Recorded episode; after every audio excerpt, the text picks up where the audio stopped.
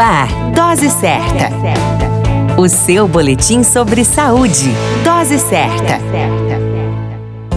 Olá, eu sou Júlio Cazé, médico de família e comunidade, e esse é o Dose Certa, seu boletim diário de notícias sobre saúde. E o tema de hoje é as doenças mentais do século 21. Dentro de dias ou anos, as doenças mentais irão liderar as primeiras posições de doenças no Brasil e no mundo. Atualmente, as doenças cardiovasculares são as maiores responsáveis por adoecimentos na humanidade.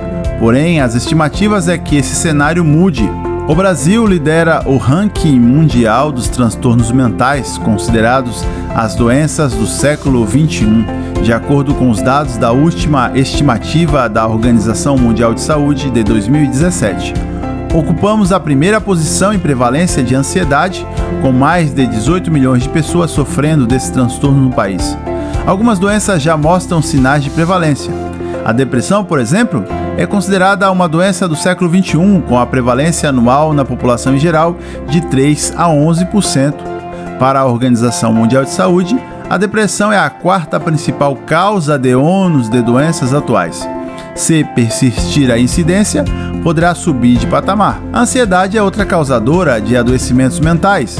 Desde 2017, o Brasil tem o maior índice de pessoas com transtornos de ansiedade em todo o mundo, segundo a OMS já eram quase 19 milhões de brasileiros com a qualidade de vida comprometida e com a vinda da Covid-19 piorou a situação de quem já sofria com ela.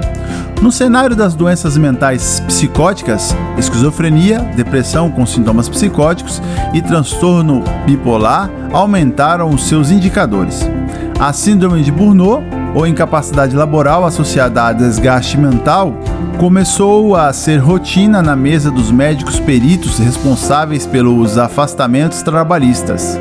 No cenário infanto-juvenil, depressão e ansiedade em crianças, bem como autismo e transtorno de déficit de atenção e hiperatividade, estão sendo identificados com mais frequência. E as autolesões não suicida nos adolescentes assumem papéis protagonistas. O que fazer em meio a um cenário que pode causar preocupação e evitar ficar ileso? É necessário cuidar todos os dias da saúde mental, pois a física, sempre que se pode, é cuidada, porém, mentalmente adoecido, não há condições físicas que aguente. Ao menor sinal de adoecimento, não hesite em pedir ajuda e procurar um profissional, procurar um médico, ir ao psicólogo e ter uma vida mais harmoniosa podem ser uma boa pedida. Que possamos refletir e cuidar melhor da nossa saúde mental. Precisamos sim cuidar da nossa saúde mental. A qualquer momento retornamos com mais informações. Esse é o Dose Certa, seu boletim diário de notícias, e eu sou Júlio Cazé, médico de família e comunidade. Dose Certa, o seu boletim sobre saúde. Dose certa.